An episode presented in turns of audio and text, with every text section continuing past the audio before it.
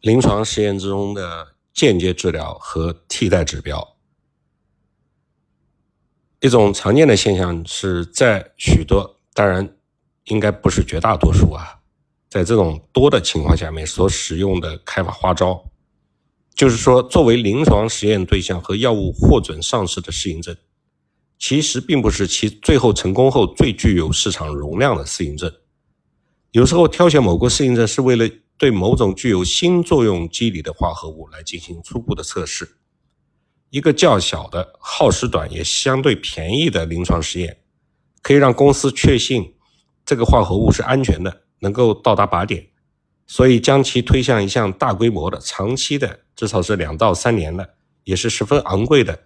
比如说两到三亿美金消耗的，针对于某种大指症的临床实验。这个实验呢是最终合理的，而且最终会给公司带来比较多的利润。一年内，在这类临床试验中，如果你出两到三次差错，会是在几年之内拖垮最大的医药公司，从时间上面、金钱上面都拖垮，因为这是决定了一家大的药企在一项耗资巨大的、竞争激烈的赛道里面落后它的节奏，所以谨慎选择是可以理解的。要显示药物安全有效，有好几种途径，而最关键的是，安全的药物总是会找到其用途的。这个可能不太好理解啊，但这并不总是一种可预测的、按照人为设计发展的路径。施瓦茨先生举个例子，这个施施瓦茨先生在街上被他的医生叫住，医生问施瓦茨先生：“你服用了我开给你的拮抗剂，这个小便失禁，感觉如何？有没有效果？”真高兴，定在街上遇见你。你以前说你不敢走出家门的。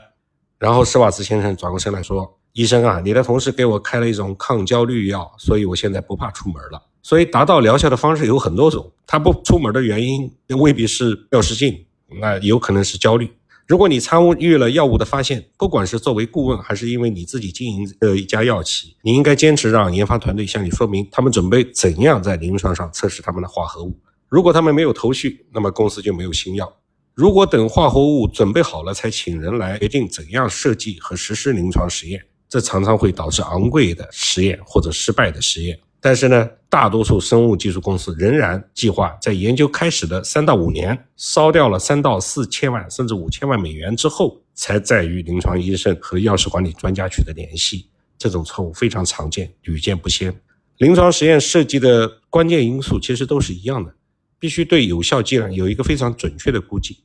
科学家知道要在组织中有效抑制酶活性所需要的药物浓浓度是多少，比如说十微摩尔，但是需要多少剂量和采用何种途径给药才能达到这个浓度呢？它不可能通过组织活检来测试浓度。如果你做的是抗抑郁实验，也不可能等上好几个月才判断过去应该给予的剂量。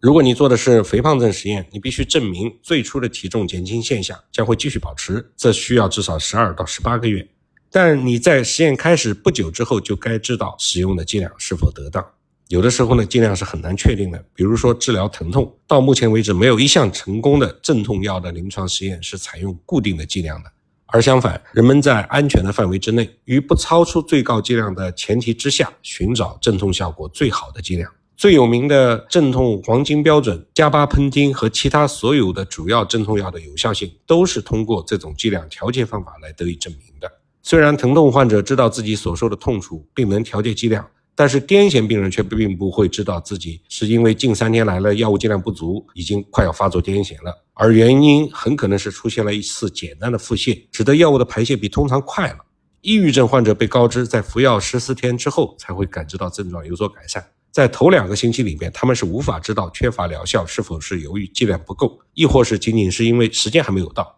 所以呢，再一次的，你就需要一个替代指标。那么找到它的方法呢有很多种，以下就是一个精彩而生动的例子。假如你在开发新的抗抑郁药，它属于一种非常新的 P 物质拮抗剂，也就是一种 NK- 杠一拮抗剂。你想要知道它在脑中的浓度，于是你选择呕吐作为适应症来研究，也就是说诱发呕吐反应，并试着用你的 P 物质拮抗剂来遏制这种呕吐。P 物质拮抗剂确实能够通过作用于大脑中枢来抑制呕吐，这对剂量和脑中的有效浓度。给出了很好的提示，所以在不舒服的十分钟之内，你发现有多少志志愿者是因为脑中的 NK- 杠一拮抗剂浓度太低，仍在呕吐。如果你给予到正确的剂量，他们就不会呕吐。这是一个非常生动的定量实验法。也许这个例子和其他类似的例子还证明了，研究呕吐这样的小适应症，或者是像前面我们说的施瓦茨先生的这个例子里面，表变失禁适应症的公司其实还不够多。那些是极端医学问题的举例，其实没有人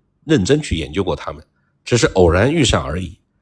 如果为抑郁症这样的大适应症设计的药在另一个领域恰好也有效，公司因为偶然发现了用途，另外开发一个剂型，并以不同的价格出售。如果你有一个与实以实验的药物作用基本相似的后备的化合物，那就更好了。呃，营营销人员就可以把其中的一个针对小适应症，而另一个针对于大适应症来出售，不用头痛怎么给他们定价了。对小公司来说是一个绝妙的机会。